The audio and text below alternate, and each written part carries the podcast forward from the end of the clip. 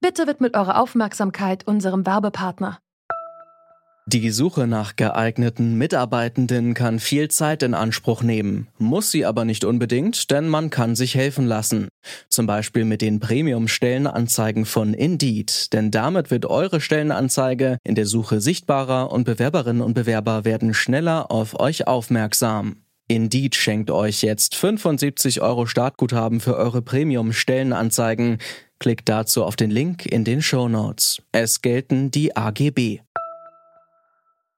Es muss damit begonnen werden, dem Inhaftierten, den Inhaftierten zu vermitteln, dass es eine anerkannte Arbeit ist. Also das bedeutet, ich muss ihnen auf Augenhöhe entgegentreten. Und da ist es halt wichtig, auch die dementsprechend zu vergüten. Das sagt Manuel Matzke. Er war für einige Jahre Häftling in der JVA Zeithain und musste, wie die meisten Häftlinge, arbeiten. Verdient hat er dabei aber nur sehr wenig. Wir fragen uns deswegen, dient die Arbeit im Knast wirklich der Resozialisierung oder ist sie doch eher Ausbeutung? Heute ist der 30. Januar. Ihr hört zurück zum Thema und mein Name ist Lara-Lena Götte. Hi. Zurück zum Thema.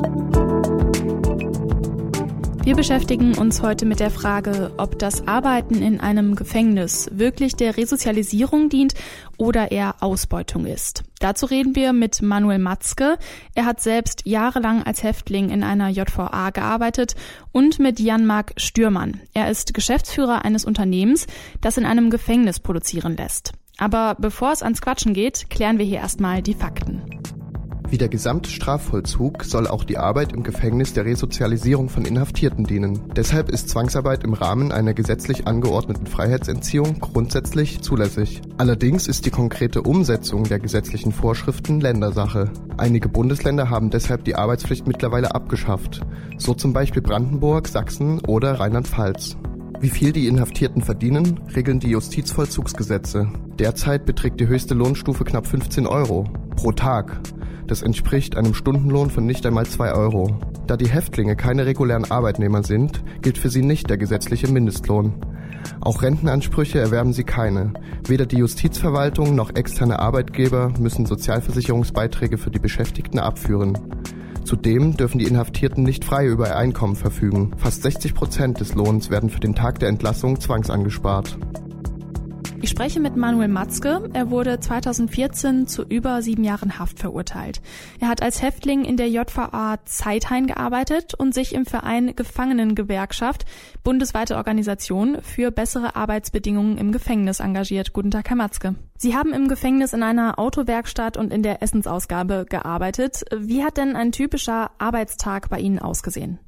Ähm, ja, also ganz normal, so 5.30 Uhr, 6 Uhr aufstehen, dann hast du dich halt vorbereitet und dann bist du ähm, kurz vorm 7, 7 Uhr abgerückt in die Arbeitsbetriebe, hast sie dort gesammelt und dann war das Werkzeugausgabe, hast deine Aufgaben gemacht, die dir vorgegeben wurden bis zum Mittag, also sprich 11 Uhr, dann bist du in Zeithain wieder in das Haus abgerückt, um die Mittagspause zu machen. Das ging bis 12 und dann bist du nach 12 Uhr wieder in den Arbeitsbetrieb und dann war der Ablauf wieder derselbe bis 15 Uhr und dann, ja. Sie haben Vollzeit gearbeitet, aber trotzdem weniger als 300 Euro im Monat verdient. Sie sagen, das Richtig. ist auf jeden Fall zu wenig. Andererseits hatten Sie natürlich im Gefängnis auch keine Kosten für Unterkunft und Verpflegung. Warum finden Sie einen höheren Lohn da trotzdem angemessen? Wir fordern ja den Mindestlohn als eine unserer Hauptforderungen für arbeitende Inhaftierte und daraus leiten wir natürlich auch ab, dass es dann dem Gefangenen möglich ist, auch Haftkosten zu bezahlen. Das wäre dann bei einer Doppelunterbringung 103 Euro in Sachsen müssten das, glaube ich, sein im Moment. Ähm, dadurch geht es natürlich. Also es ist ja nicht, dass wir uns hinstellen und sagen, wir wollen nur Geld, äh, also wir wollen einfach nur einen höheren Lohn oder so und geben dafür nichts, sondern nein, wir sagen natürlich auch, der Mindestlohn ist wichtig. A, vermitteln wir dann auch wirklich ein Gefühl von anerkannter Arbeit. Im Moment hat es halt einfach so ein Geschmäckle, wenn ich da Gefangene arbeiten lasse, zumeist auch Arbeiten, die für andere Firmen passieren, für externe Firmen, die sich da einkaufen. Ähm, ja, ich kann von dem Geld, wie gesagt, Haftkosten zahlen. Ich kann meine Opfer entschädigen, wenn sowas ansteht. Ich kann Schulden regulieren. Das sind halt alles Sachen, die im Moment nicht wirklich funktionieren. Ich kann sogar Unterhalt zahlen, was ja wichtig ist. Ähm, das geht halt im Moment alles nicht. Mhm. Also Sie wollen selbst über Ihr Geld verfügen, auch wenn dann am Ende das Gleiche wahrscheinlich bei rauskommt, aber einfach dieses selbst über das eigene Geld entscheiden, das ist äh, das Wichtige, sagen Sie. Richtig, mhm. genau. Mhm. Ähm, machen Sie sich denn Sorgen um Ihre finanzielle Zukunft zum jetzigen Zeitpunkt? Das ist äh, eine gute Frage. Mache ich mir Sorgen? Ich, ich mache mir Sorgen um die Zukunft aller Inhaftierten. Ne? Was, hm. Wie geht's mit denen weiter? Was, was passiert denn? Wir wissen natürlich, ja, wir haben einen Sozialstaat und ähm, man kann Hilfen in Anspruch nehmen, aber das ist halt auch dieser Punkt, das muss ich die Inhaftierten ranführen. Ähm, viele trauen sich das halt nicht, die sind da nicht sensibilisiert für, wie, wie gehe ich damit um, was muss ich machen, vielleicht auch eine Überforderung durch Papiere, was passiert da. Dann mache ich mir um mich selber mache ich mir da nicht so die Gedanken, aber ich mache mir halt um viele andere da Gedanken. Was muss sich denn noch ändern, damit durch die Gefängnisarbeit niemand ausgebeutet wird? Was sind da noch Ihre Forderungen? Also ganz klar ist natürlich, A, dass ähm, dieses ganze System muss halt transparent werden. Also im Moment ist das alles so ein bisschen, passiert alles so hinter den Mauern des Schweigens und niemand weiß, was passiert denn wirklich. Es ist halt auch so, dass wir natürlich auch sagen, wir brauchen eine volle Gewerkschaftsfreiheit hinter Gittern, weil gerade für diesen arbeitsrechtlichen Kampf ist diese, ist das halt einfach enormst wichtig. Ähm, die Justizministerien, die argumentieren, dass die Arbeit im Gefängnis vor allem der Resozialisierung dient. Sie sind mittlerweile im offenen Vollzug und äh, tagsüber nicht mehr im Gefängnis. Hat Ihnen jetzt rückblickend die regelmäßige Arbeit im Gefängnis für Ihr Leben draußen geholfen? Die regelmäßige Arbeit äh, holt dich halt so aus diesem tristen Alltag. Das mhm. ist das, ähm, das ist das Positive daran, ja.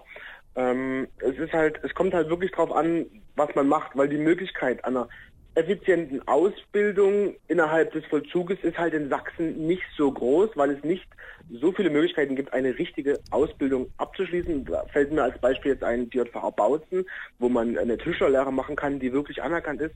Alles andere sind halt Module, die durch Bildungsträger angeboten werden, wo man natürlich wirklich gucken muss, ähm, ist das einfach nur so eine Behandlungstherapie oder geht es da wirklich um irgendwas? Aber ein Großteil derer, was passiert, ist ja auch, dass für externe Firmen in diesen Unternehmerbetrieben äh, Ware produziert wird.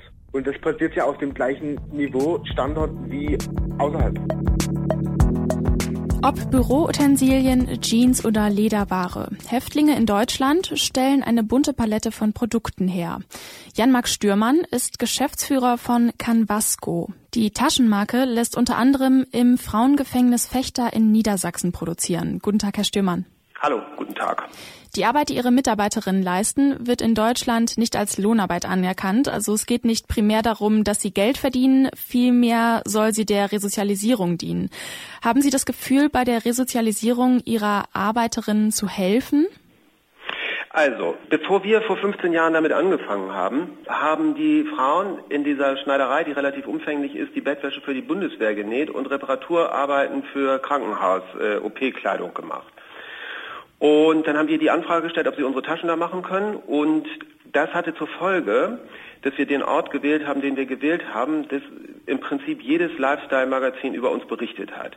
Das hat die Frauen natürlich ziemlich stolz gemacht, dass da ein Produkt produziert wird, über das äh, Gott und die Welt berichtet ähm, und das eben aus den Händen dieser Frauen kommt. Also insofern würde ich sagen, ja, das hat natürlich einen ganz anderen Stellenwert, um Ihre Frage dazu beantworten, als dass man die Bettwäsche für die Bundeswehr näht, worüber kein Mensch redet. Mhm. Canvasco bezahlt seine Näherin in Haft nicht direkt. Das ähm, Geld geht erstmal an die Haftanstalt.